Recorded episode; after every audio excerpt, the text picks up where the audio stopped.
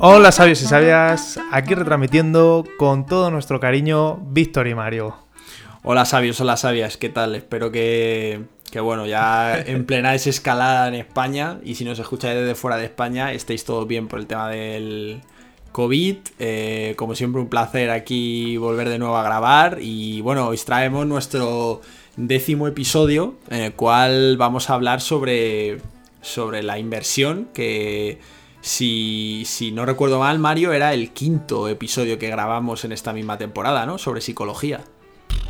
Pues sincera, sí, bueno, ah, claro que la segunda parte. Sí, la primera parte era la psicología de la inversión, un poco el, hacer, el primer acercamiento a la inversión y en este queremos daros pues una guía, una guía de lo que es invertir y como si se lo contáramos, se lo contaras a tu amigo, en plan de, oye tío, esto de invertir, ¿qué es? Pues esto es invertir, esto es lo que por lo menos hacemos nosotros, así muy muy a grosso modo.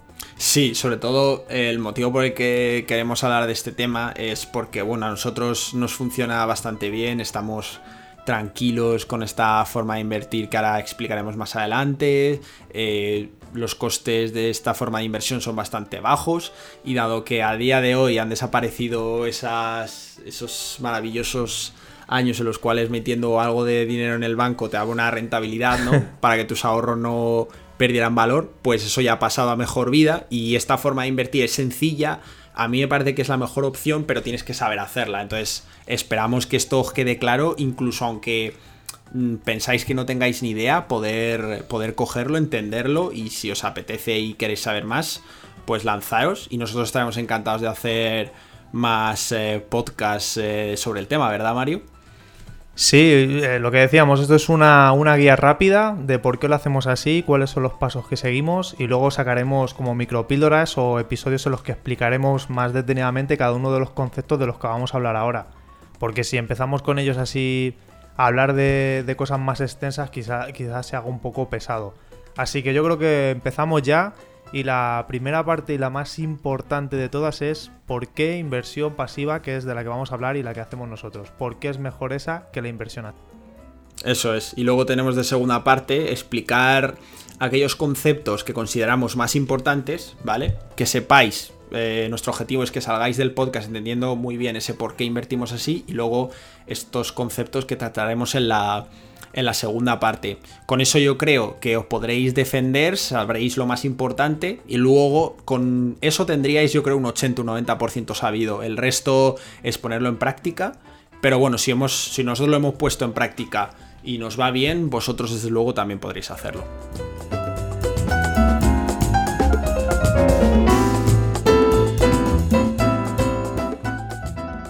Que bueno, ¿por qué inversión pasiva? Tres puntos principales. Y es eh, las comisiones, eh, la psicología nuestra, que bueno, ya lo desarrollaremos un poco más, y la asignación de activos. Empezamos por las comisiones. O sea, como todos sabréis, las comisiones es cuánto nos cobran o qué porcentaje de nuestro dinero nos quitan por invertir. Eso es.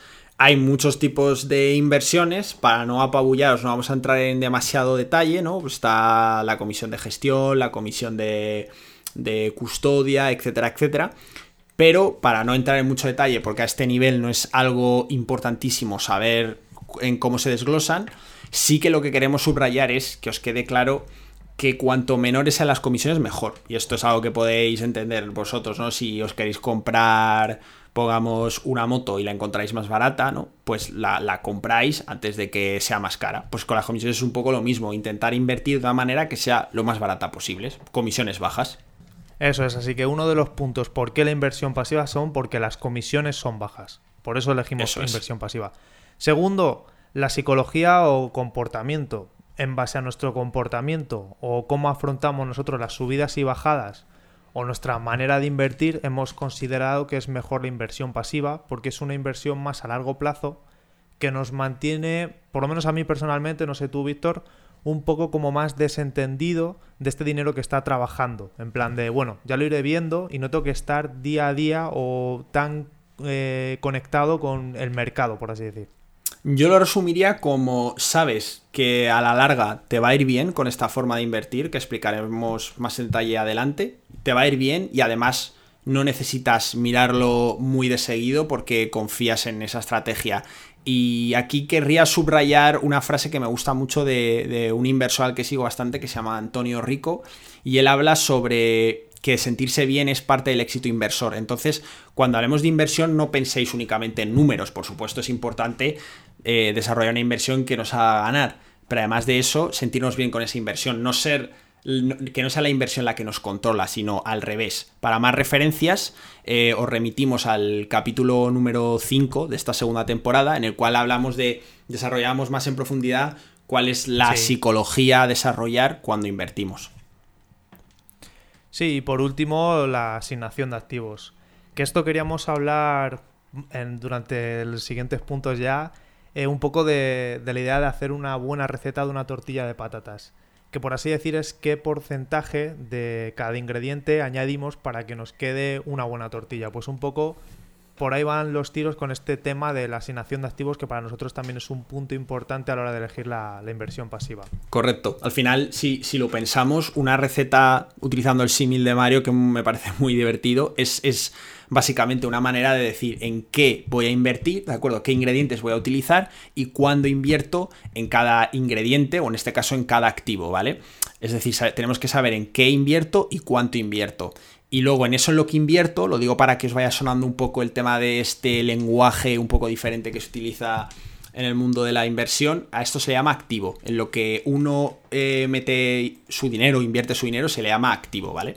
No es imprescindible que lo sepáis, pero es bueno que os suene para cuando alguien lo comente o leáis alguna noticia, no os quedéis con cara de cuadro picasiano y digáis, ¿qué es esto? O sea, ya os lo contamos nosotros.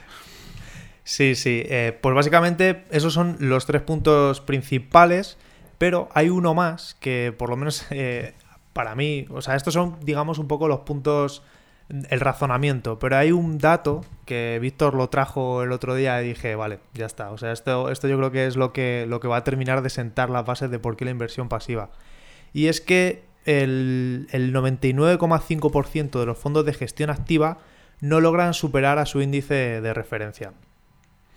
Sí, o sea, creo que es algo que habla por sí solo y esto para, que tengáis más referencias vamos a utilizar en las notas eh, del podcast el estudio del que sacamos este resultado para que sepáis que está fundamentado y tiene sentido y básicamente era un estudio hecho por el IS y venía a decir lo que acaba de decir Mario. Entonces, cuando se habla de inversión siempre se habla de gestión activa o gestión pasiva, ¿vale? La activa es alguien en el que tienes una persona encargada de gestionar un fondo y se entiende que esa persona es un profesional de la inversión y lo va a hacer muy bien. ¿Cuál es el problema? Que muchas veces, como acaba de decir Mario, no es así y de hecho no lo hacen tan bien comparado con el índice de referencia. Por si no lo sabéis, muy rápido lo digo, el índice de referencia es con lo que se compara un fondo. Es una manera de decir si lo hace bien o lo hace mal. Por lo tanto, si un, un, fondo de inversión lo hace peor que su índice de referencia, quiere decir que no lo está haciendo tan bien como otro índice, ¿vale? Que sí consiga superar a su índice de referencia. Básicamente decir eso, que mm, la inversión activa no termina de superar el mercado. Es como no puedes generar más de lo que... O sea, hay, un, hay un porcentaje, pues en base a ese porcentaje no puedes generar más. En nuestro, en nuestro caso, con la inversión pasiva o el tipo de inversión o los índices que utilizamos nosotros, vamos un poco ligados a cómo va el mercado. Sí, buscamos replicar o imitar lo que haga el mercado y no lo intentamos superar. Lo bueno es que de esta manera se consiguen mejores resultados que intentar superarlo, porque para superarlo tienes que partir de la base de encontrar mejores oportunidades que digamos la gran mayoría de la gente no son capaces de ver. Esto no quiere decir que todos los fondos de inversión de, perdón, de fondos de inversión de gestión activa sean malísimos. Algunos hay que sí que son buenos, pero el problema es que es más complicado dar con ellos que empezar a invertir eh, de manera pasiva y por tanto nosotros somos fervientes defensores de la inversión pasiva y por esa razón nosotros invertimos así.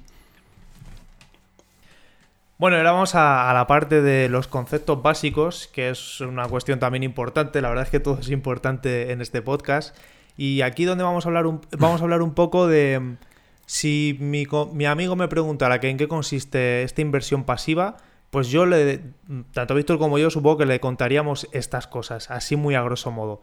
Y la primera de todas es el vehículo de inversión como antes estábamos hablando del símil este de la tortilla de patatas y de que esto es como conseguir una buena receta, una buena receta de tortilla de patatas, el, el vehículo de inversión sería un poco en este caso, ¿qué voy a usar para hacer mi tortilla? Si voy a usar una cacerola, si voy a usar una sartén de Ikea, si voy a usar una sartén Tefal, un poco es ese, ese, esa cosa que me va a permitir eh, hacer mi tortilla o en este caso que me va a permitir invertir, ese medio, ese, ese cómo lo hacemos. Pues aquí queríamos hablar... Exacto, es el cómo. Eso es, aquí queríamos hablar un poco de, de, dos cosas o de dos vehículos de inversión que para nosotros son los, los más importantes o en los que nos basamos, que son ETFs o fondos indexados. Correcto. Eh, una ETF o un fondo indexado son, digamos, dos vehículos de, eh, de inversión similares, pero que tienen diferencias importantes, ¿vale? Para decirlo muy rápido, en un, en un, fondo indexado, ¿vale? Tenemos una estructura legal que es igual que un fondo de inversión tradicional, un fondo de inversión eh, activo, ¿vale? Y en un fondo de inversión lo que ocurre es que cuando nosotros eh, invertimos, compramos todos los activos, recordar todos los ingredientes que están en ese, en ese fondo indexado, ¿de acuerdo? Y además tiene dos características muy importantes. La primera, el fondo indexado, ¿vale? Solo fluctúa o cambia de precio una vez al día. Es decir, tiene un precio de entrada, el lunes tiene, por ejemplo, 100 y cierra el lunes con un precio de 101. Solo se mueve una vez, ¿de acuerdo? Y otra ventaja importante de los fondos indexados que es muy bueno conocer es que si vosotros tenéis dos fondos indexados, por ejemplo, estáis invertidos en Europa, por ejemplo, en el Eurostock 50 y en el SP500, por poner un ejemplo, ¿de acuerdo? Esos fondos indexados, esos dos fondos indexados, lo que os van a permitir es pasar vuestro dinero del uno, de uno a otro sin tener que tributar por ellos, sin tener que pagar Hacienda por ellos, lo cual es una ventaja importante, como explicaremos más adelante, eh, para el tema del rebalanceo. Mientras que una ETF, ¿vale? Tiene la diferencia de que una ETF el precio se mueve constantemente a lo largo del día, tú lo consultas a las 10 de la mañana, tendrá un precio, 100, y a las 11 tendrá otro precio, 98, por ejemplo. Entonces, va fluctuando constantemente y tiene la desventaja de que tiene que tributar, si tú cambias de una ETF a otro, primero tienes que vender, ¿vale? Y luego tienes que comprar en la que te interese. Entonces pagarías por eso. A modo de, por romper una lanza a favor de las ETFs, y ya con esto vamos cerrando esta parte, decir que las ETFs tienen ese punto añadido de que tienen mucha más oferta. Las ETFs ofrecen muchos más activos, recordad, muchos más ingredientes que comprar. Si queréis hacer una tortilla de patatas y estáis buscando activos, pues una ETF os diría, pues tienes sal yodada, sal marina, sal de lo que tú quieras. En cambio, por ejemplo, en un fondo indexado sería sal y te tienes que conformar con eso. Entonces, es un poco eso en que si os preguntáis o hacéis la pregunta que yo me haría si estuviese en vuestros zapatos y nos estuvieseis escuchando es ¿cuál de los dos es mejor, ETFs o fondos indexados? Los dos son muy buenos, tanto Mario como yo estamos de acuerdo en, que ambos son dos, buenas formas de, de, vehículos de inversión, pero nosotros hemos eh, invertido en fondos indexados, por lo menos en mi caso, en casi todos los ejemplos, menos en un, en un activo en el que sí que estoy invertido con una ETF. Pero esto es para que pongáis en la situación de que ambas son buenas opciones. Sí, tanto una como otra son, son buenas opciones, como ha dicho Víctor. Y es que Mm, esto es una cuestión un poco personal y un poco en función de cómo inviertas. Nosotros, a mí me tranquiliza más tener el fondo indexado porque, como ha dicho Víctor, es como más, más consistente, más compacto y tampoco estoy tan al tanto de lo que está pasando como para estar tanto en ETFs. Así que esto es un poco, pues, depende de las preferencias personales de cada uno, como en muchos casos. Y no, aquí no podemos decir que una es mejor ni que otra es peor. Es básicamente depende un poco de, cada uno. Así que. Las dos son buenas. eso es. eso, lo tenéis seguro. Aquí, yo creo que es lo mejor. Las dos son buenas y que ya un poco cuestión personal. Yo sí se lo tuviera que recomendar a alguien, en plan a alguien que está empezando, diría: Mira, tío, métete en un fondo indexado y ya, bueno, si empieza un poco a gustarte más y demás, pues mira, ETFs o un poco lo que te compense. Pero yo recomendaría esto. Y esto es un criterio un poco personal. ¿Tú cuál recomendarías, Víctor, así a alguien que está empezando? Yo para empezar un fondo indexado. Sí, además que Desde luego. cuando, yo cuando yo empecé, que fue lo que me recomendaste tú, un fondo indexado, y la verdad que lo entendí bastante bien y los conceptos, no sé, que creo que es bastante sencillo. Y bueno, yo creo que ya. No te engañé, no te. No, no, me, has, no, me has engañado, ¿eh? Yo estoy bastante contento. Y bueno, ya lo primero, como hemos dicho, vehículo de inversión, hay dos, ETF o fondo indexado. Nosotros recomendamos fondo indexado al que esté empezando, por así decir, pero ambos son buenos. Y ya lo siguiente sería en plan, bueno, ya tienes tu vehículo de inversión, ya sabes eh, cómo vas a invertir, ya tienes tu sartén. Y ahora tienes que construir tu receta, que como estábamos hablando antes con el símil de la tortilla es eh, qué porcentaje de cada ingrediente añades para construir esta, esta, esta, tortilla. En nuestro caso, ahora vamos a hablar de la construcción de, una cartera. Eso es. La verdad es que con el ejemplo de la tortilla de patatas eh, yo creo que se ve muy claro. La, para construir tu cartera necesitas decidir en qué inviertes, cuánto inviertes en cada uno de esos activos, ¿vale? Recordad que eso, el activo en este caso es el ejemplo del, del ingrediente, la metáfora de la tortilla de patatas, ¿vale? Pero, ojo, tiene que tener, todo tiene que tener un sentido. Si quieres hacer una tortilla de patatas, eh, no metes morcilla, ¿vale? Salvo que estés ahí buscando una, hacer una receta hiper sofisticada, pero no te va a salir una tortilla de patatas, te va a salir algo diferente. Pues aquí es un poco lo mismo. Si queremos hacer una tortilla, eh, perdón, ya estoy como de tortilla con cartera. Si queremos hacer una cartera que funcione relativamente bien en los distintos escenarios económicos, ¿de acuerdo? Que esto es importante, que siempre van a suceder, estemos tanto en un momento de recesión como de prosperidad siempre va a haber eh, escenarios económicos que se alternen. Pues ¿cuál es la idea? Pues tener ingredientes, o sea, activos, ¿de acuerdo?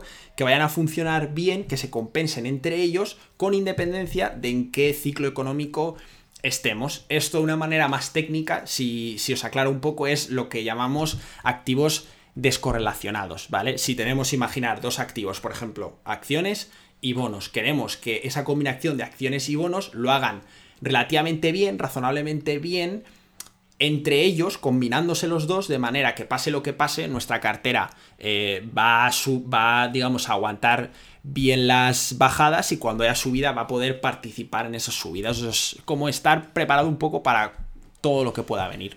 Sí, básicamente es eso. Eh, el siguiente paso, o sea, primero tenemos el vehículo, lo segundo, la, la, construcción de nuestra cartera, como bien ha dicho Víctor, es qué porcentaje de nuestra inversión corresponde a cada activo. Es simplemente eso. Lo bueno de esto, pues hombre, si te construyes una buena cartera, pues va a estar más preparada pues frente a, a cualquier mm, cosa que pueda pasar o cualquier evento que pueda suceder que pues que pueda afectar a nuestras inversiones. Yo un poco, eh, así a modo personal, para cuando empecé a, a, leer un poco sobre esto, lo que me vino bien es ver fondos de inversión en qué, qué, activos compraban. En plan, por ejemplo, decían, bueno, pues tengo un porcentaje de acciones de esta empresa, luego tengo bonos, luego compro oro, luego compro petróleo, ¿sabes? Un poco porque decían, bueno, porque cuando esto sube, lo otro baja, y entonces así como que se equilibraba. A grosso modo a mí me, me valió bastante para entender un poco de esto de, la asignación de activos. No sé cómo tú lo entendiste, Víctor, pero para mí esto fue como, como primordial y lo más sencillo. me, parece muy buena idea. O sea, ver, ver leer a gente, seguir a gente que sabe más de un tema en el que estamos empezando, como es este tema de la inversión, pues esta gente tiene más experiencia, que nos ayude a guiarnos un poco en de qué manera invierten, yo creo que puede acelerar nuestro proceso de aprendizaje y además diré algo más. Vamos también a incluir una herramienta que a mí me gusta mucho, que es de visual, simplemente es de visualizar fondos de inversión y ahí queda muy clara además la metáfora que veníamos haciendo con la tortilla, porque ahí vais a ver que las carteras se suelen representar como una, un gráfico circular, ¿vale? Sí, de quesitos. Un, pie chart en inglés, de tartas, de quesitos, eso es. Pues ahí vais a ver que cada activo tiene un color diferente y al final todo, digamos, rellena un círculo. Pues pues eso es una manera muy bien, muy clara de ver, yo creo, de cómo se compone una, cartera de inversión. Eso es. Así que tú eliges tu vehículo de inversión y luego el porcentaje que quieres invertir en cada, en cada quesito, por así decirlo. ¿Qué porcentaje quieres a, cada ingrediente, como he estado diciendo? Y una vez tienes eso, pues claro, el tiempo va pasando, unos crecen, otros pues no crecen tanto, se estancan o a lo mejor el índice baja. O sea, es un poco nuestros quesitos con el, con el tiempo pues van variando un poco. Entonces, un término que queríamos aquí introducir, que yo creo que es lo que, lo que prácticamente tenemos que hacer, o yo por lo menos hago una vez al mes, es el rebalanceo. Que es un poco, pues a medida que va pasando el tiempo, unos dan menos, otros dan más, y tienes un poco que ir haciendo una asignación ahí, mover de un lado a otro para que tu cartera siga teniendo esa estructura que tú tenías planteada, ¿no? Eh, correcto. O sea, si hablásemos de la metáfora de la tortilla de patatas, para aclarar posibles dudas, yo lo que diría es, bueno, tú al principio construyes tu tortilla de patatas y como es tu primera vez, no pasa nada, esto nos pasa a todos. Mi primera tortilla de patata fue horrible, ¿no? Como, hmm. como es normal. Pues cuando yo hice esa primera tortilla, estaba asquerosa, no, se la quería tomar nadie. Pues el problema, el, el, tema cuál es, cuando tú vas haciendo más veces la tortilla, vas afinando más los ingredientes, empiezas a poner menos de, por ejemplo, que sé, menos patatas, pones algo más de cebolla, pones algo más de huevo, por ejemplo, y eso hace que mejore la receta. Con el rebalanceo es un poco lo que Mario ha comentado como vamos a tener escenarios económicos que hagan variar nuestras inversiones y hagan crecer algunos activos y menguar otros, ¿vale? Para mantener nuestro porcentaje de activos, es decir, en cuánto metíamos en cada uno de esos ingredientes de la receta, vamos a tener que ir cambiando de un activo a otro. Si vemos que un activo, por ejemplo, el activo A, ¿vale? Acciones, por ejemplo, queremos que sean 50% de acciones y 50% de bonos.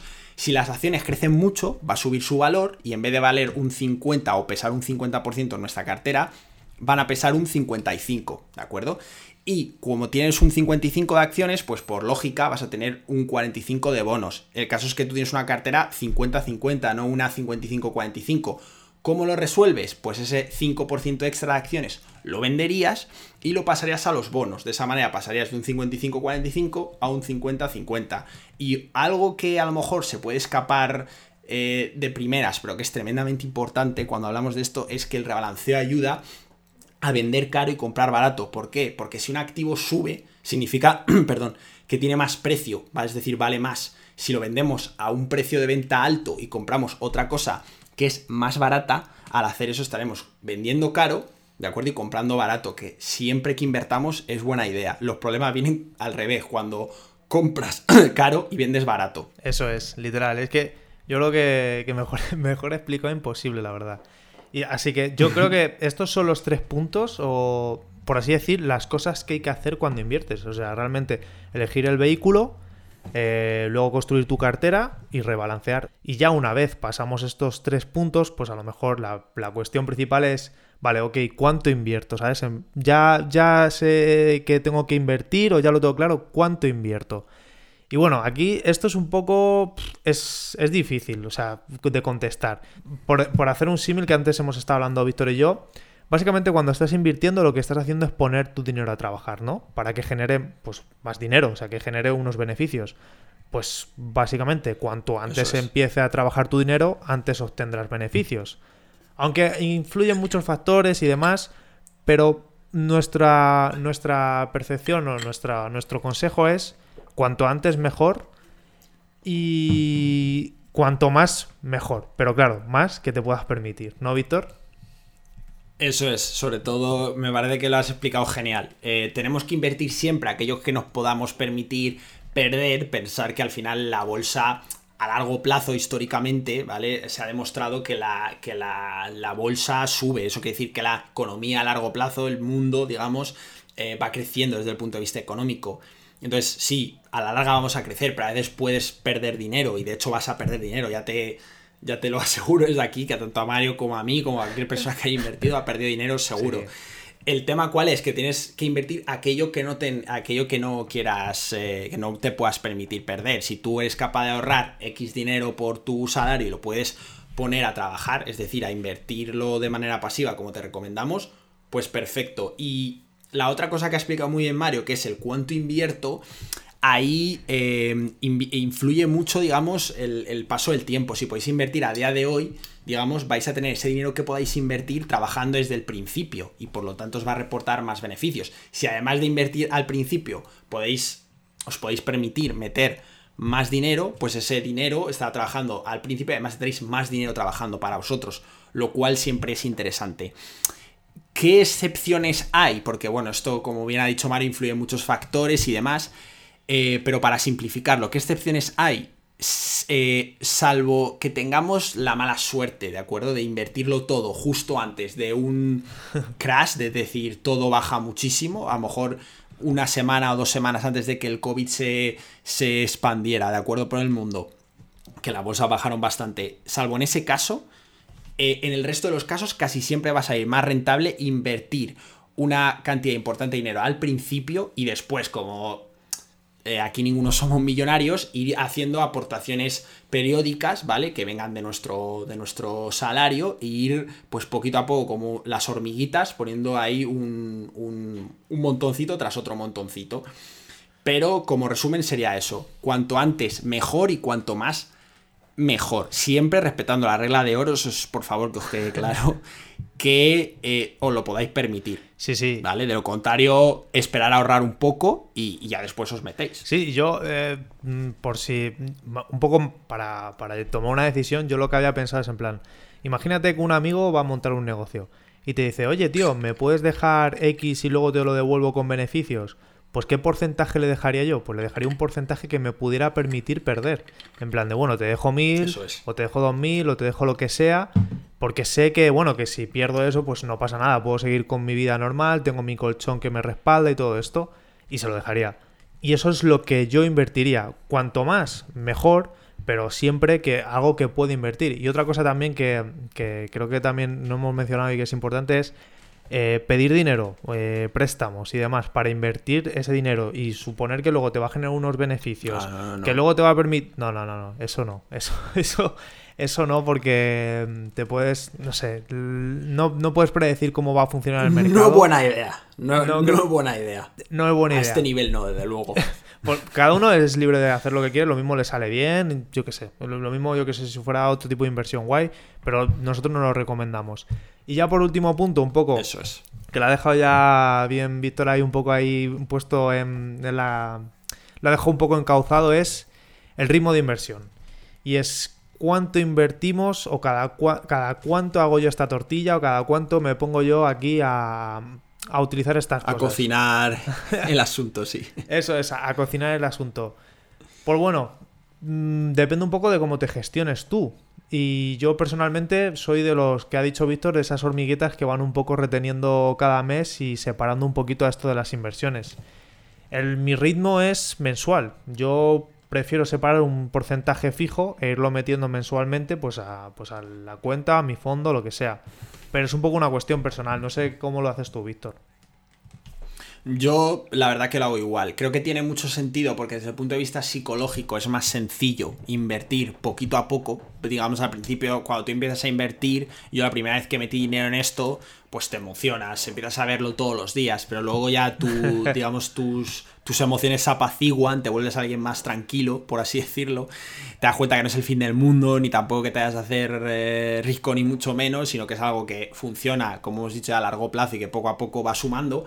Pero yo, dicho esto, diría que porque la inmensa mayoría de la gente trabaja por un salario que recibe a fin de mes, tiene sentido hacerlo de esa manera porque se alinea muy bien con esa forma de, vida. Además, te cuesta menos, menos esfuerzo o menos. O no nos da tanto miedo, por así decirlo, invertir ese poco a poco que si tú coges y dices, vale, no voy a invertir ahora, en cambio voy a acumular y a lo mejor ponte que acabas con 20.000 euros y dices, los meto ahora Hombre, puedes hacerlo, por supuesto, y no, y no habría mayor problema, pero claro, cuesta más una, una, cantidad de dinero importante soltarla de golpe que si en cambio vas haciéndolo poco a poco y ves que funciona. Dicho esto, yo remarcaría que, hombre, si, si por lo que sea, pues eh, ponte que por algún caso tienes unos ahorros o, o, recibes un ascenso y empiezas a ganar más dinero, lo que sea, ¿vale? Algo que te permita ganar algo más de dinero y te permite como invertir más de golpe, ¿vale? Pues adelante, adelante con ello. Pero yo creo que invirtiendo periódicamente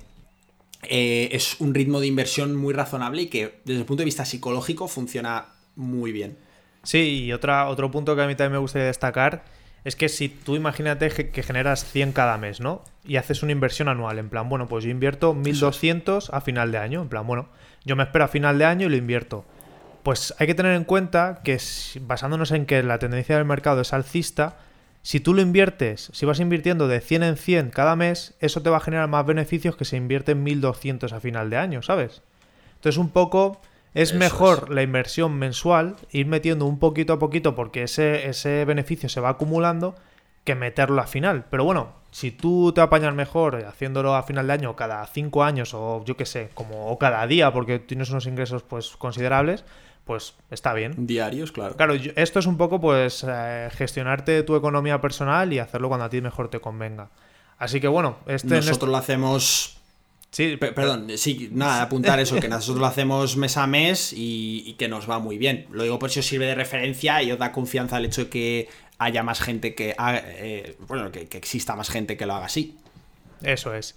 Así que bueno, yo creo que aquí es donde yo diría, bueno, ya he contado o ya hemos repasado muy por encima en qué consiste esto de invertir, por qué invertimos de una forma y yo creo que más no habría que contar. Ya lo único que a lo mejor la gente diga, vale, ok, y ahora cómo yo empiezo a invertir. Habéis hablado de todo, pero no me habéis dicho exactamente cuáles son esas páginas web o cuáles son esos lugares o esos bancos. Me ha gustado, todo lo que has contado me está muy bien, a mí me ha encantado personalmente, pero ahora ¿qué hago con eso? ¿no? me motivo y, ¿qué hago? ¿Cómo, pues, lo eh, aplico? Yo lo que deberíamos, claro, eso es, deberíamos dar unas pautas, por lo menos, para que sirvan de guía y en función de un poco veamos qué, nos pide la gente, qué demanda hay, podemos eh, a lo mejor entrar más en detalle. Pero si quieres vamos dando como una serie de pasos muy sencillos para que le quede clara a la gente, cubrimos esa parte y así lo dejamos todo completo y, perfecto. Pues eh, si quieres lo vamos haciendo punto a punto y yo lo primero que recomendaría, que además es como lo hice yo, es primero hacer eh, un test de riesgo para saber cuál es vuestra tolerancia a las pérdidas, ¿de acuerdo? Hay tantas psicologías como personas hay en el mundo y por tanto hay tantos comportamientos frente al dinero como personas hay en el mundo. ¿Eso quiere decir? Que no os vais a comportar igual que vuestro amigo o vuestro conocido que también invierte cuando haya pérdidas, ¿vale? Cuando hay ganancias es fácil, cuando hay ganancias todo el mundo está eufórico. El problema es cuando pierdes dinero, cómo te comportas, ¿vale? Tienes que comportarte de una manera que no estropee toda tu estrategia de inversión. Y la mejor manera de saberlo es primero hacer un test de riesgo y ver un poco cómo te comportarías si perdieses X dinero y luego todo hay que decirlo, se el camino se hace andando y cuando empiezas a invertir, empiezas también a calibrarte tú y, te vas viendo si te ves cómodo con esa cantidad de, dinero, por ejemplo, en acciones o prefieres ser un poco más conservador y meter en, bonos, por ejemplo. Eso es, o sea, eh, dejaremos algunas referencias de unos tests un poco para saber cuál es vuestra psicología y como bien ha dicho Víctor, cómo afrontáis esas posibles pérdidas o ganancias, porque también es cierto que cuando ganas te vienes arribísima y a lo mejor lo quieres sacar todo y tampoco es buena idea. Así que hay que ir un poco ahí calibrando. Y luego ya el segundo punto del que queríamos hablar es de decidir cuáles son vuestros objetivos, porque no es lo mismo buscar un pelotazo, decir, bueno, invierto todo y lo saco corriendo y busco aquí ganancias rápidas, que una rentabilidad razonable para vuestros ahorros. Entonces un poco ser conscientes y, e investigar un poco, plantearos cuál es vuestro objetivo de inversión, porque todo esto suena muy bien, pero mm, ¿realmente quiero invertir? ¿Realmente estoy dispuesto a poner un dinero a trabajar? Mm, a lo mejor prefiero invertirlo en otra cosa, como un proyecto personal o algo. Entonces, un poco que todo esto de invertir suena muy bien, pero que valoréis si realmente esto va con vosotros. Eso es, no, me parece muy bien, me parece muy bien, muy buen consejo, porque además eh, yo creo que habla muy bien de cómo eh, lleva cada persona sus ahorros y cómo los quiere eh, gestionar. Yo diría que, bueno, a nosotros esta forma de invertir periódicamente de manera pasiva nos ha funcionado bien, que buscamos una rentabilidad mm, razonable, ¿de acuerdo?, a largo plazo y que no buscamos dar un pelotazo. Si alguien que nos escucha quiere dar un pelotazo, pues que sepa que eh, esto que hemos explicado hasta ahora no sirve, o sea, no, servirá para esos objetivos y que la forma de hacerlo, si es que existe, eh, desde luego no es esta. Entonces, eso por, que quede claro y por explicar ese segundo punto. Sí, sí, que, quede bastante claro. Y bueno, el tercer punto también del que queríamos hablar es que hay que tener, cuando hemos hablado antes de, esta, de construir tu cartera, pues a lo mejor andáis un poco perdidos y decís, joder, bueno, esto de construir la cartera sí lo he entendido el concepto, pero no sé qué porcentaje asignar a cada activo, no sé exactamente cómo hacerlo. Pues bueno, nosotros consideramos que también es importante conocer algunas carteras que es de gente que sabe muchísimo más que nosotros y que esto lo tiene más trillado y tomarlas como referencia a la hora de pues invertir vosotros. Así que os dejaremos el enlace de un par de ellas, ¿no, Víctor? Eso es, os dejaremos el enlace de, dos o tres que a mí me parecen que funcionan muy bien. Mario también me ha comentado que le, parecen adecuadas. Y además eh, utilizar una herramienta muy visual en la que se ve muy claro. Podéis jugar con distintos parámetros y demás. Y está muy chula, la verdad. Podéis probarla y, darnos vuestra, vuestra opinión. Y podéis sacar ideas. Eh, a modo de comentario aquí eh, decir que seguramente hagamos otro podcast en el cual tanto Mario como yo hablemos un poco más de nuestras carteras en detalles, exactamente de porcentajes, de por qué hicimos, por qué invertimos aquí, por qué no hay y demás. Y ese, esa, ese podcast será un poco pelín más técnico, tampoco va a ser una locura, pero un poco más técnico. Y antes de eso queramos primero allanar el terreno, dejar esto muy claro antes de poder pasar a, a eso que es un pelín más complicado, pero quedaos con la idea de que ya hay carteras que ha hecho gente, que funcionan muy bien y que pueden ser como un primer paso. Si luego queréis elaborar más y leer más al respecto, por supuesto preguntadnos o, hay un montón de bibliografía y de artículos buenísimos que por supuesto se pueden consultar. Eso es, deciros que bueno, que nosotros estamos dispuestos a responder cualquier duda que tengáis. Y bueno, si nos conocéis, nos podéis escribir un WhatsApp, si nos podéis escribir por Instagram, nos podéis escribir en Facebook, en cualquier lado ya sabéis Hogar Sabio y ahí estamos dispuestos para pues, a contestar cualquier tipo de pregunta que tengáis. Y ahora sí, Ahora ya llega el momento en el que ya hemos hecho un poco este esquema conceptual o este primer inicio de qué es lo que queremos y tal. Y ahora pasamos a, bueno, qué empresa, qué banco, qué cosa, qué entidad es la donde tengo que poner este dinero para que, para que genere beneficios. Vamos, básicamente daros de alta en una comercializadora. Eso es, ese es el paso, digamos, en el que ya nos disponemos a, abrirnos una cuenta en una comercializadora, que es una empresa que pone a nuestra disposición distintos fondos de fondos de, inversión, ya sean activos o pasivos, o bien ETFs, es decir, vehículos de inversión, vaya, que a cambio de comisiones, que siempre buscaremos que sean bajas, podemos eh, invertir en ellos, ¿de acuerdo? Y empezar a construir ahí nuestras carteras y luego mantenerlas en el tiempo, rebalancear, etcétera. Hay muchísimas. En los últimos años han crecido un montón, hay, cada vez hay más gente que invierte de esta manera porque funciona. Y como esto es así, eh, como es lógico, hay cada vez más comercializadores que ofrecen estos, estas eh, cuentas de, digamos, para, para, usuarios, para gente que quiera invertir de manera pasiva por nombrar algunas que os iban de referencia y sin que tengáis eh, ni la más remota idea de, o sea, duda, perdón, de que nos están pagando ni nada, es para nada, es todo lo contrario, simplemente a modo de, eh, daros una cierta ayuda.